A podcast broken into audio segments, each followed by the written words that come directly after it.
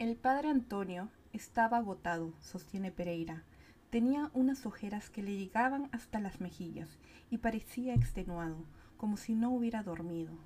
Pereira le preguntó qué le había ocurrido y el padre Antonio le dijo, ¿pero cómo? ¿No lo sabes? Han asesinado a un alentejano en su carreta. Hay huelgas aquí en la ciudad y en otras partes. Pero ¿en qué mundo vives?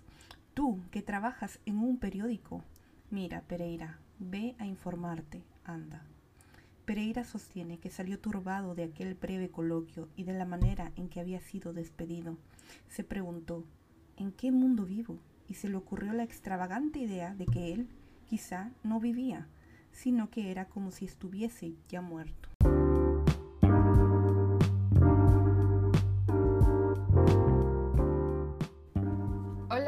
Bienvenidas, bienvenidos, bienvenides. Soy Pete, la librera anónima, y lo que acaban de escuchar es un pedacito del libro Sostiene Pereira, escrito por Antonio Tabucchi y publicado en 1994.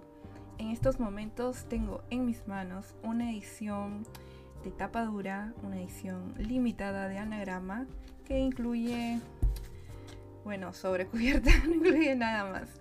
Comparto esta lectura porque es uno de mis libros favoritos y hace poco lo desempolvé del librero, estuve hojeando y prácticamente muchos fragmentos del libro que en algún momento noté resonaron bastante en mí especialmente por lo que estamos pasando en el país.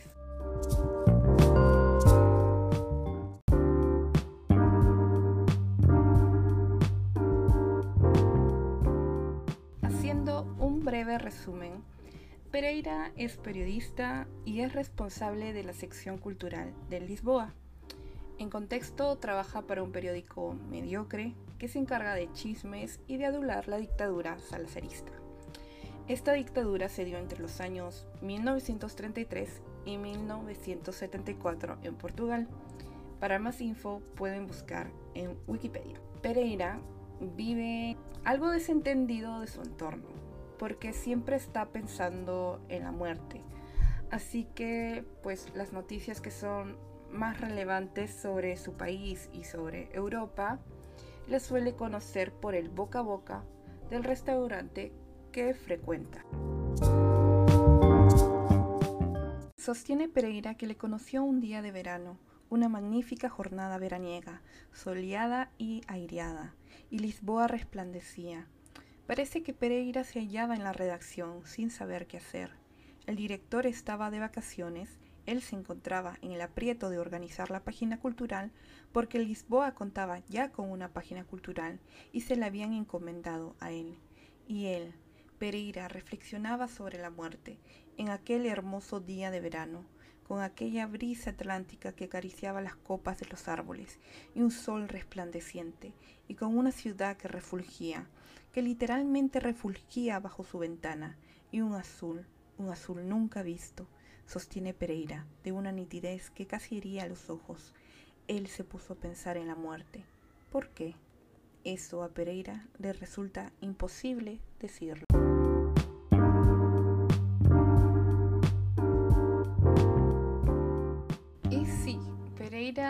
Está pensando constantemente en la muerte, pero no en un mal sentido.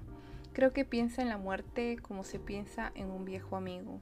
Por eso la vitalidad y energía de un personaje que aparecerá en el libro le despierta de su letargo. Ahora, ¿Pereira es un mal periodista por estar ajeno a su realidad? Mm, pues léanlo para juzgarlo les diría que no es lo peor, por lo menos no como otros que solemos ver por ahí. Así que aquí me quedo porque no quiero spoilearles más y porque también es un libro que quiero volver a releerlo, aprovechando que lo desempolvé hace muy poquito. Y si les interesó el libro, por supuesto que pueden encargar un ejemplar a esta librera que necesita de ingresos. Ya saben, pueden escribirme al Instagram de Anónima Librería, pueden checar la web si hay algún libro que no encuentran, pero quieren consultar, no duden, no duden por supuesto en escribirme que yo haré lo posible por conseguirlos a la velocidad de la luz. Así que, chao, chao.